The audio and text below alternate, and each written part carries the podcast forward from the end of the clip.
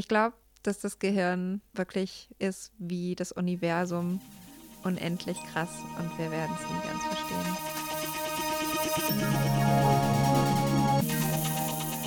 Hallo, ich bin Eva Holzhäuser und ihr hört den PH Podcast. Hier rede ich in jeder Episode mit PhD-Kandidatinnen oder Postdocs über ihre Promotion in den verschiedensten akademischen Bereichen. Es geht um die Inhalte ihrer Forschung und den Menschen dahinter. Ich möchte euch hier Wissenschaft näher bringen und gute Geschichten erzählen. Allerdings nicht von den ganz großen, sondern von den Anfängen. Wie kamen sie dazu? Was inspiriert sie? Und was haben sie auf ihrer bisherigen Reise erlebt? Weil ich glaube, dass jede von uns eine interessante Geschichte zu erzählen hat und auch, dass ich euch damit auf neue Gedanken bringen kann.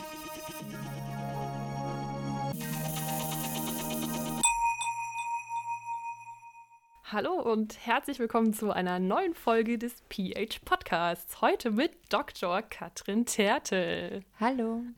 Ihr habt bestimmt gemerkt, dass ich die Beschreibungstexte ein bisschen abgeändert habe. Und so habe ich mich dazu entschlossen, das Format auch für Wissenschaftlerinnen zu öffnen, die ihre Promotion äh, bereits abgeschlossen haben. Und bei denen das auch nicht allzu lange her ist. Weil ich finde, dass man im abgeschlossenen Arbeiten im Nachhinein vielleicht doch ein bisschen anders bewertet, einen anderen Blick drauf hat Genau, und vielleicht auch ein bisschen mit anderen Augen sieht. Und das macht die Inhalte auch ja nicht weniger interessant. Deswegen heute mein Gast mit abgeschlossener Promotion, Katrin. Vielen, vielen Dank, dass du heute hier bist. Wie fühlst du dich?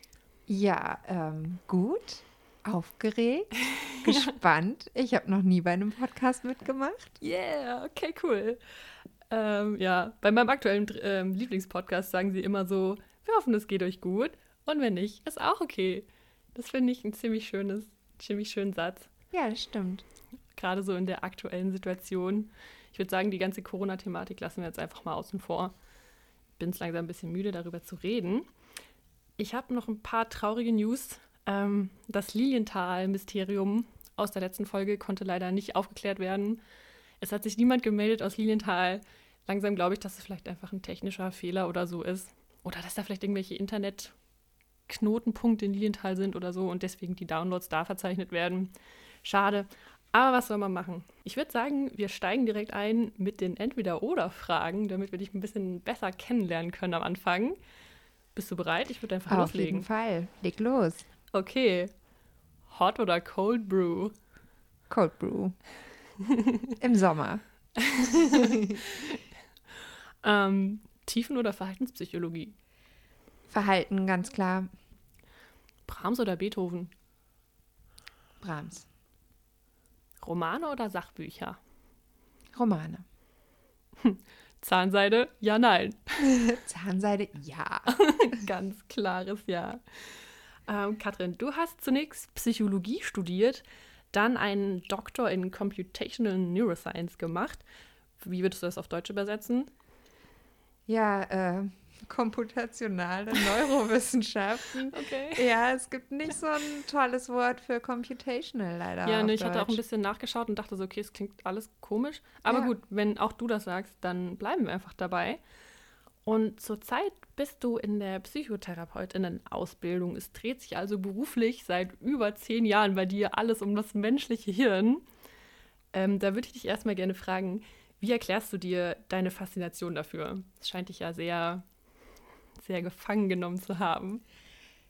Ja, also ich weiß gar nicht, ob ich es so direkt erklären kann. Ich weiß auf jeden Fall, dass ich das schon immer, immer, immer spannend fand. Also, dass ich mich als Kind schon gefragt habe, wie das sein kann, dass wir denken können.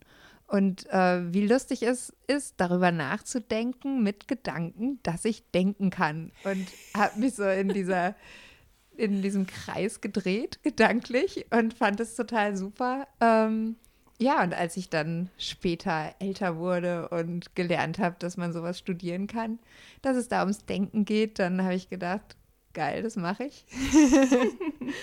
ähm, genau, und die Faszination, die, ähm, ich glaube, die bleibt einfach, weil man es nie so richtig erklären kann. Und ähm, solange habe ich Spaß dran, darüber nachzudenken, daran rumzuforschen, damit zu arbeiten. Ja. Also ist es quasi die Faszination über das Ungewisse. Kann man ja. vielleicht so sagen? Ja, ich glaube schon. Also ähm, ich glaube, wenn es irgendwie eine Frage gewesen wäre, die man einfach hätte beantworten können, dann, dann wäre ich nicht so dran geblieben. Und da ist mir irgendwie klar, kann man nicht beantworten. Ähm, aber man kann immer einen kleinen Schritt weiter nach vorne kommen und das macht Spaß. Hm, cool. Ähm, worum geht es denn in deiner Promotion überhaupt inhaltlich? Vielleicht kannst du das mal so ein bisschen versuchen, in einfacheren Worten für uns zusammenzufassen. ähm, ja, es geht um Überraschung. Und es geht darum, wie Überraschung entsteht und wie man sie messen kann und wie man sie quantifiziert. Und in meiner Arbeit geht es um eine bestimmte Art von Überraschung erstmal, und zwar um die ähm, somatosensorische Überraschung. Also wie man Überraschungen im somatosensorischen Sinn fühlen kann. Also wir haben ja viele verschiedene Sinne. Vielleicht kannst du kurz nochmal das Wort somatosensorisch ein bisschen genau, übersetzen. Genau, das ist einfach das, das körperliche Gefühl, Berührung sozusagen. Okay. Mhm. Ne? Ähm, alles, was du eben mit äh, Berührung auf der Haut, also Reizen auf der Haut wahrnimmst, würde man somatosensorisch nennen. Ähm, und zwar außen. Innen wäre dann wieder so interozeptiv. Alles, was man so innen drin im Körper so fühlen viele kann. Sehr fancy Wörter. Ähm, okay, wir befinden uns außen, alles klar. Genau, wir, wir befinden uns außen am Körper und da kann man Sachen fühlen und äh, von den Gefühlen kann man überrascht sein. Überraschung kann man natürlich auch in anderen Sinnen erforschen, so visuell und auditorisch ist wahrscheinlich so das, was die größte Rolle spielt ähm, im Alltag.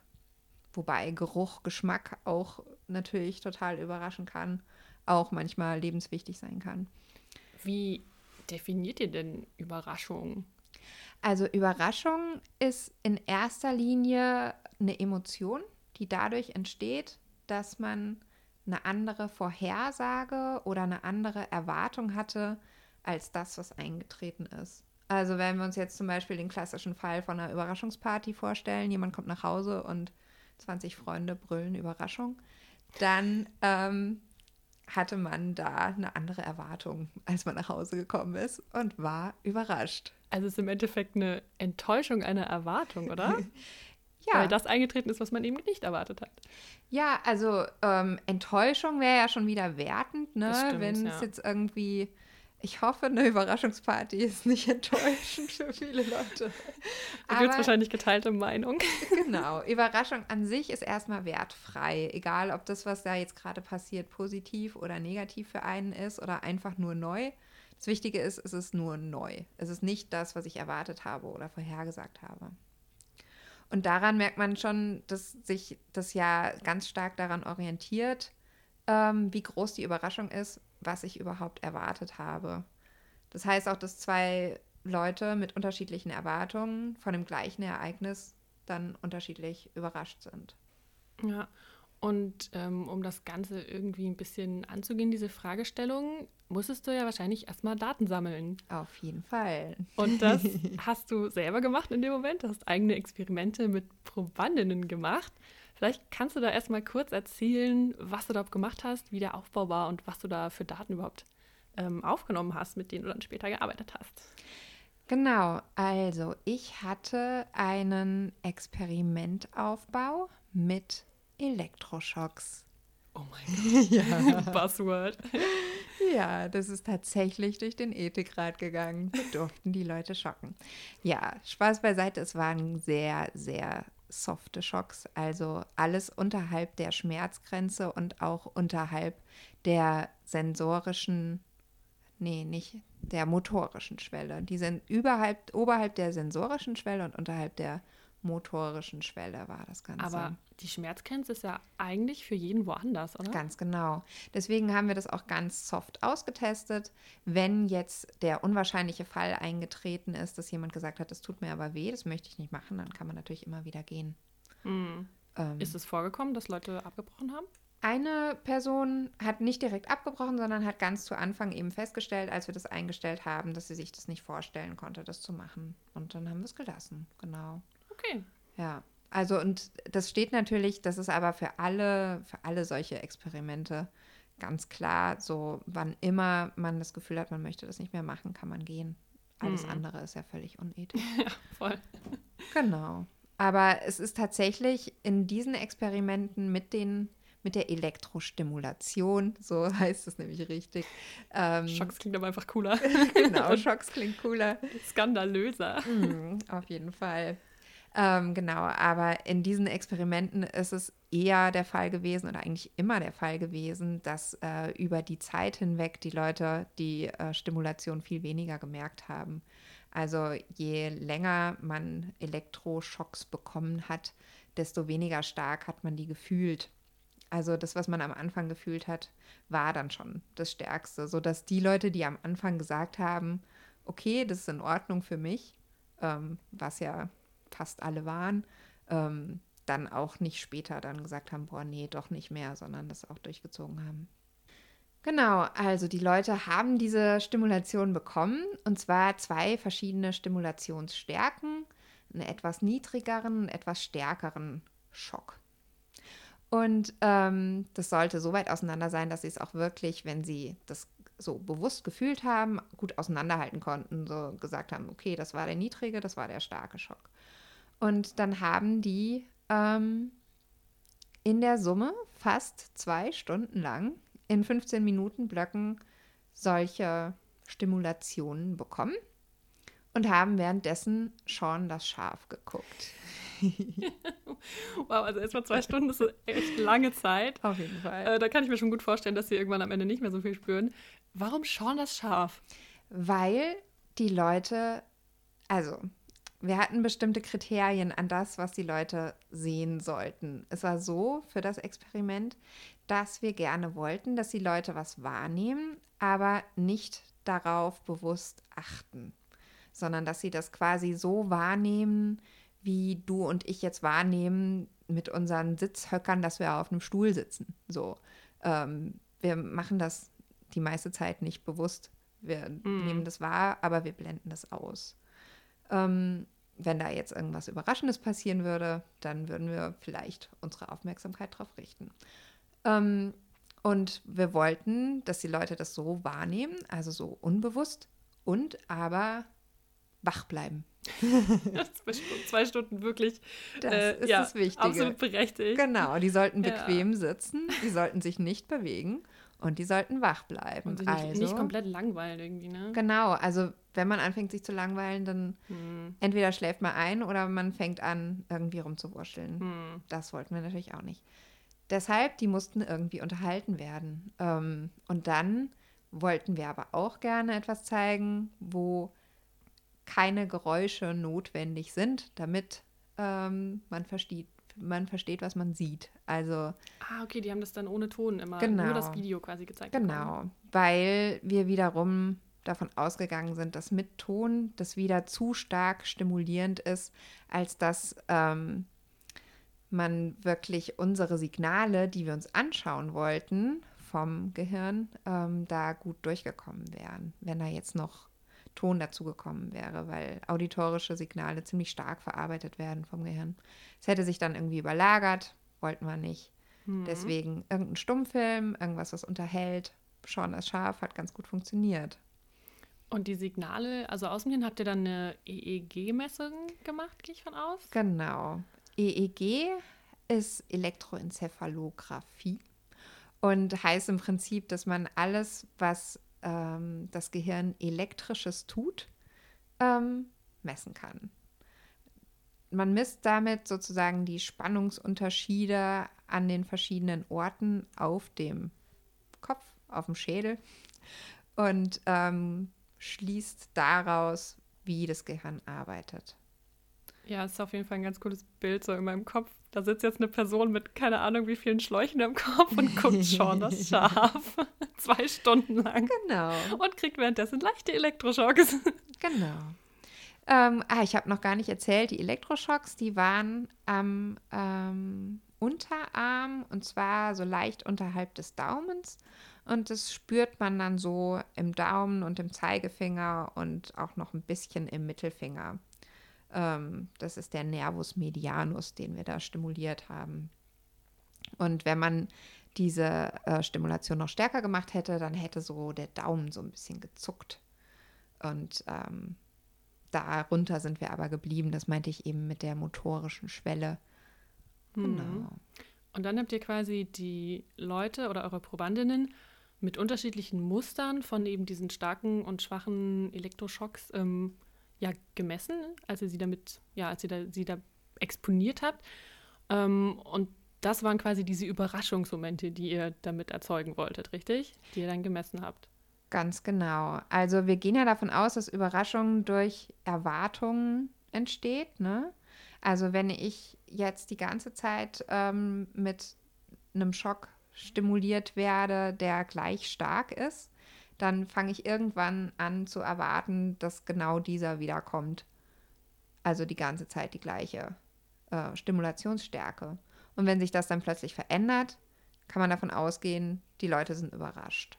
Und wir haben das Ganze auch nochmal umgedreht. Wir hatten auch Phasen, wo die ganze Zeit wechselhaft stimuliert wurde und wir dann davon ausgehen können, dass man überrascht ist, wenn plötzlich die gleiche Stimulation nochmal kommt.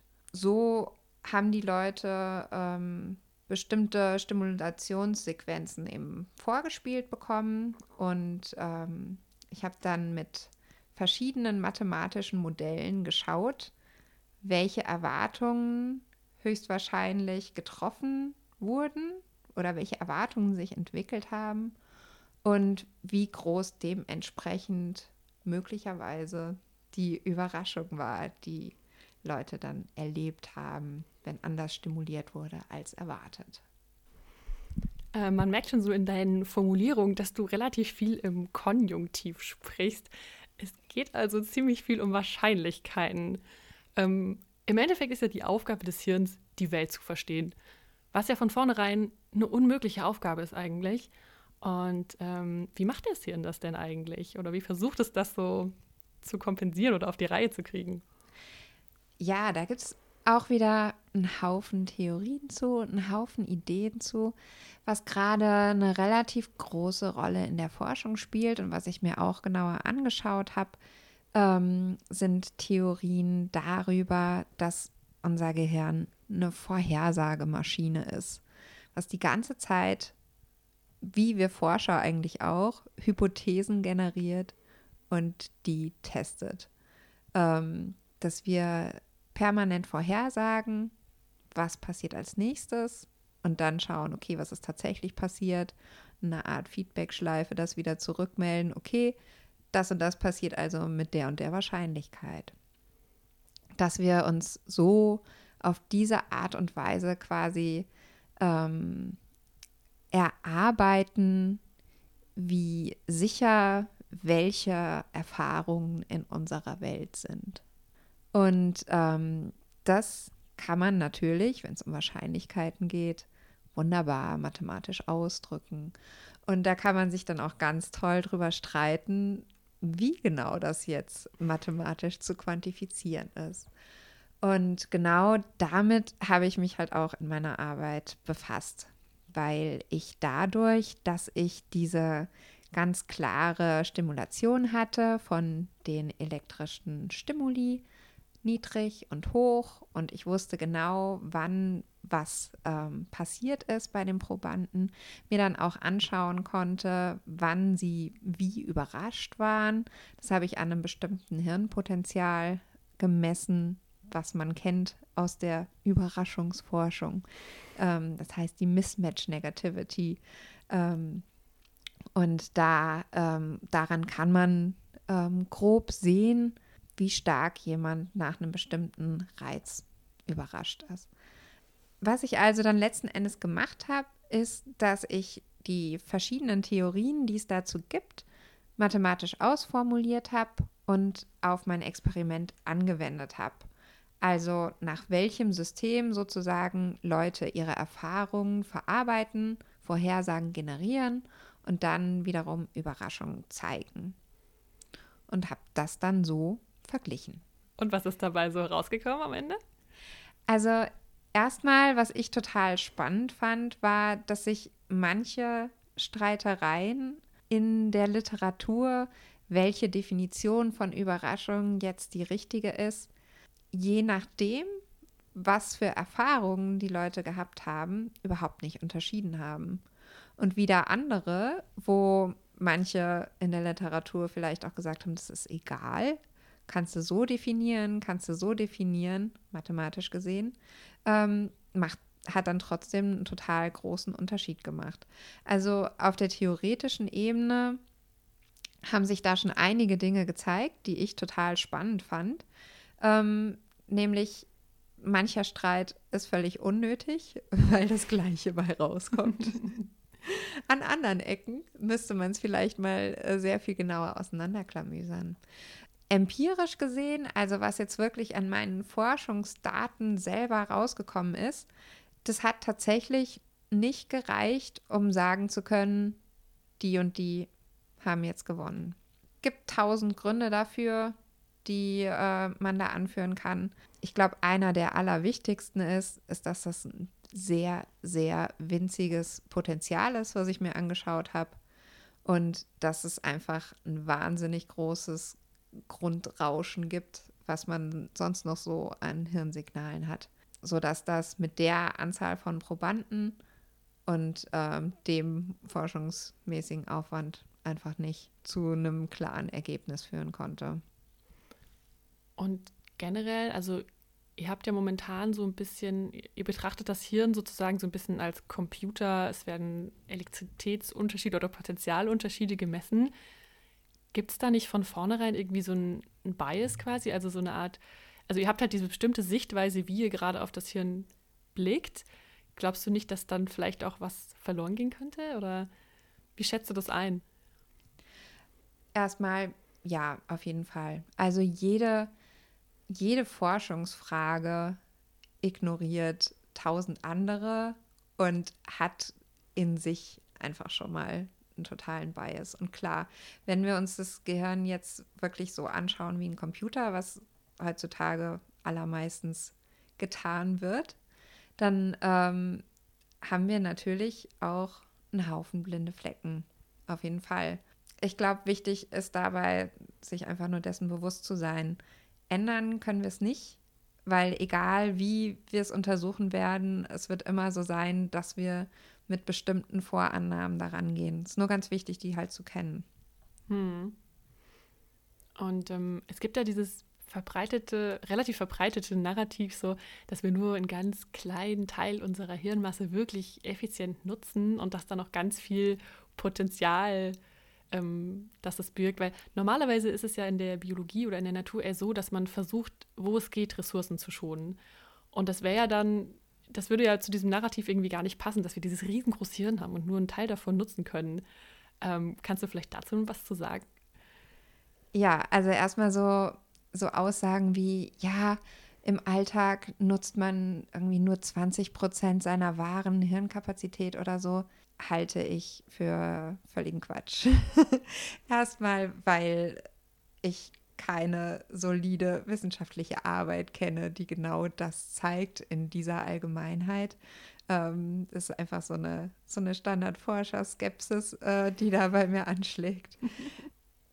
ja, dann kann man natürlich ganz generell sagen, ja klar, wir nutzen meistens unser Gehirn auf eine bestimmte Art so. Also wir haben starke Gewohnheiten, sind echte Gewohnheitstiere und theoretisch ist es auch möglich, sein Gehirn irgendwie anders zu benutzen. Aber oft ist es für die Aufgaben, die wir zu tun haben, tatsächlich eine recht effiziente Art, wie wir es benutzen. Aber klar, es gibt natürlich auch andere Möglichkeiten, das Gehirn zu benutzen.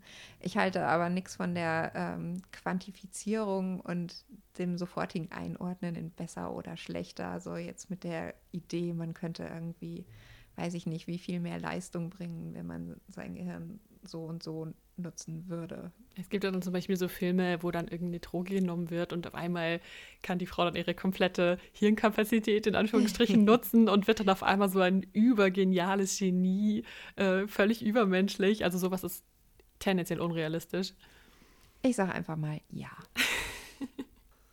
Was hältst du denn persönlich von dieser Computeranalogie? Ich würde sagen, die ist nicht so wahnsinnig schlecht. So, die kann man schon benutzen. Aber ähm, ich glaube, man muss total vorsichtig sein, das dann einfach so gleichzusetzen. Also letzten Endes, wenn man sich das so wissenschaftsgeschichtlich anschaut, dann war es oft so, dass das Gehirn zu einer bestimmten Zeit immer mit der am weitesten entwickelten Technologie verglichen wurde. Zum Beispiel zu Freuds Zeiten war das dann eben so eine Dampfgeschichte. Irgendwie alles, was. Dann kommt ähm, so ein Dampf aus den Ohren. ja, alles, was zu lange verdrängt wurde, unterdrückt wurde, das entwickelt dann so einen krassen Druck, dass es raus explodiert. Ah, so eine Art emotionale Dampfmaschine. Ja, so ungefähr. Hm. ungefähr. Ja, kann man so sagen. Und ähm, jetzt gerade sind wir halt beim Computer angekommen. Gerade ist der Computer halt das Krasseste, was wir haben. Und dann ähm, vergleichen wir unser Gehirn halt damit.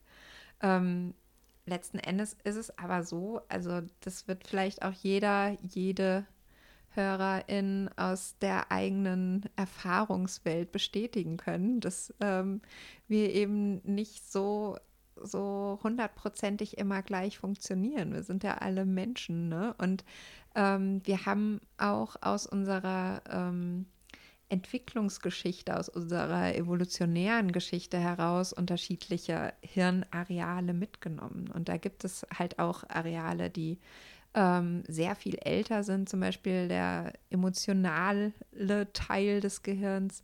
Ähm, der kommt äh, eben aus einer sehr viel älteren Zeit als unser Neokortex, das Alleräußerste, womit wir irgendwie so ganz rationale Entscheidungen treffen oder eben versuchen zu treffen.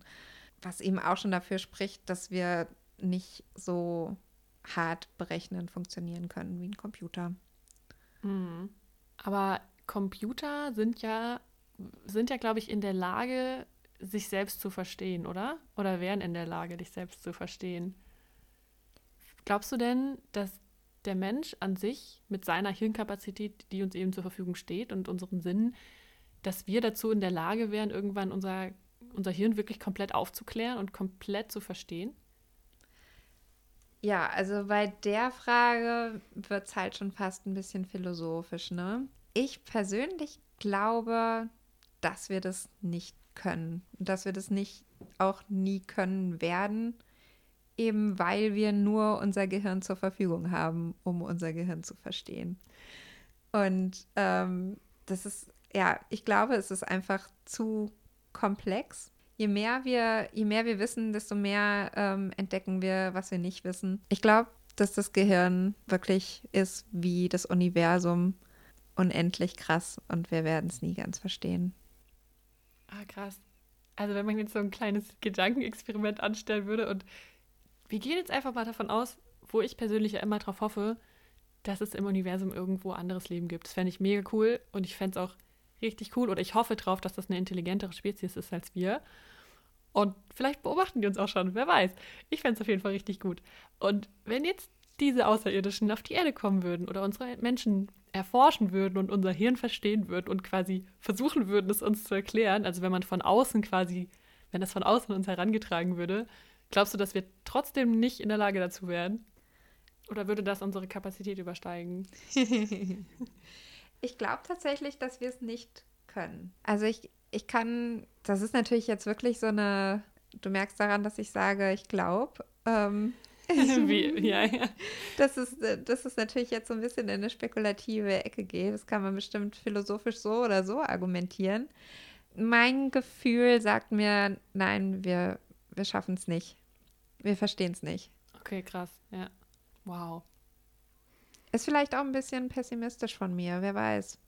Ja, so Realismus und Pessimismus gehen ja oft sehr eng miteinander einher. ja, ich meine, alle NeurowissenschaftlerInnen da draußen, die anderer Meinung sind. Ähm, Lass es uns wissen. Ja, sagt mal Bescheid, was ihr glaubt. Auf jeden Fall. Ähm, dann würde ich jetzt so ein bisschen äh, weg von der theoretischen, äh, so ein bisschen mehr ins, in, ins Leben rein, in, in den Alltag rein. Ähm, hast du denn von deiner Promotion so was, ich sag mal, fürs Leben gelernt, was du so mitnehmen kannst und mit uns teilen möchtest? Auf jeden Fall. Also ich habe wirklich richtig viel gelernt, was nicht direkt inhaltlich mit meiner Arbeit zusammenhängt. Also erstmal habe ich total viel darüber gelernt, wie ich selber gut arbeiten kann. Das ist, glaube ich, was, was ähm, in keiner Doktorarbeit wirklich ausbleibt, weil es aller, aller, allermeistens ja ein total freies Arbeiten ist, was man hat. Und man muss dahin kommen, sich selber so gut kennenzulernen, dass man sich so gut strukturieren kann, dass man so eine Arbeit fertig kriegt. Und da habe ich wirklich wahnsinnig viel drüber gelernt, wie ich mit mir selber gut arbeiten kann. Was ich auch gelernt habe, was damit voll eng zusammenhängt, ist eine richtig gute Frustrationstoleranz.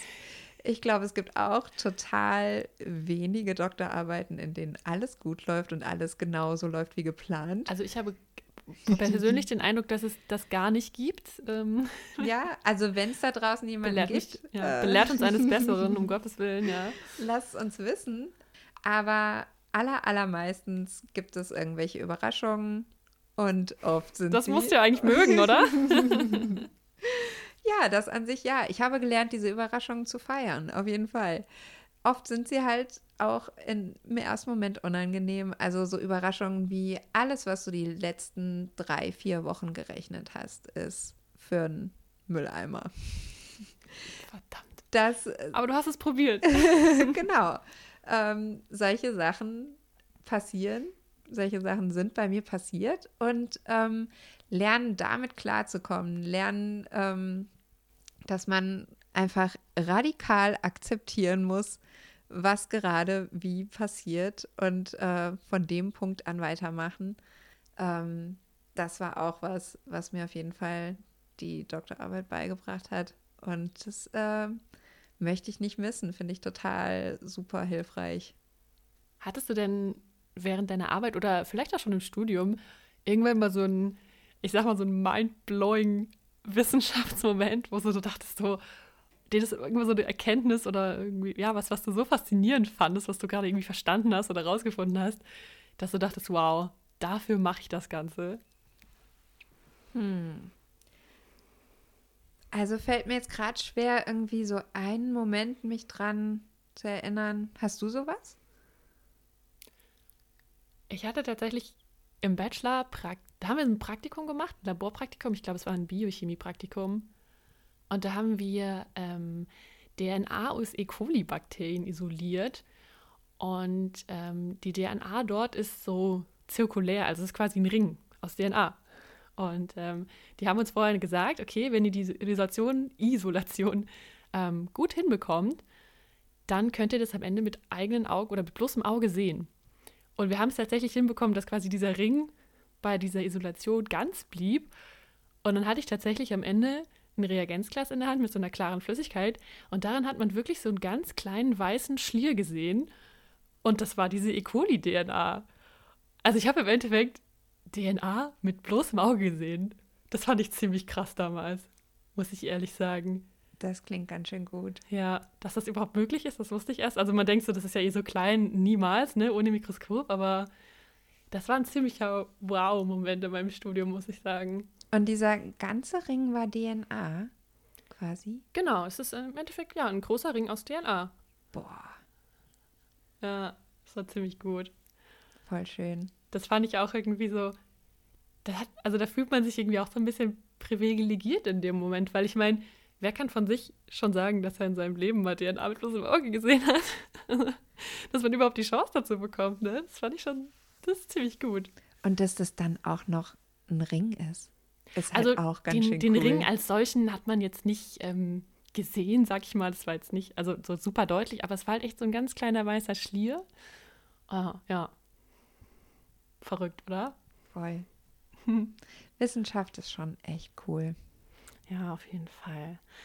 Ähm, und so anhand des Feedbacks, was ich bisher so bekommen habe, worüber ich mich immer sehr freue, also weiter fleißig schreiben und kommentieren, ähm, habe ich bisher auf jeden Fall die Tendenz rausgesehen, dass es sich hauptsächlich um Leute handelt, die auch so ein bisschen in der Academia-Bubble unterwegs sind, irgendwie selber promovieren gerade oder es überlegen, ob sie das tun möchten. Deswegen habe ich mir gedacht, es ist wichtig, dass wir vielleicht von den erfahrenen Leuten, die ich hier in, ähm, im Podcast als Besucherin habe, ähm, dass wir so ein bisschen Alltagstipps auch mitgeben oder Tipps und Tricks, wie man das, ähm, wie man das gut überstehen kann. Und ich dachte, ich fange einfach bei was ganz Essentiellem an, und zwar dem Essen. Deswegen habe ich eine kleine neue Kategorie entwickelt, der heißt der PH Snack. Welcher Snack hat dich durch deine Promotion gebracht? Ich habe auch einen coolen Jingle gedingst, äh, wieder abgemischt. Der kommt jetzt. Der PH Snack. Also Katrin, wie sieht's bei dir aus? Welche Snacks oder welcher Snack? Es darf ähm, auch was zu trinken sein oder was zu essen, das ist nicht schlimm. Ähm, geht alles. Was hat dich durch deine Promotion gebracht?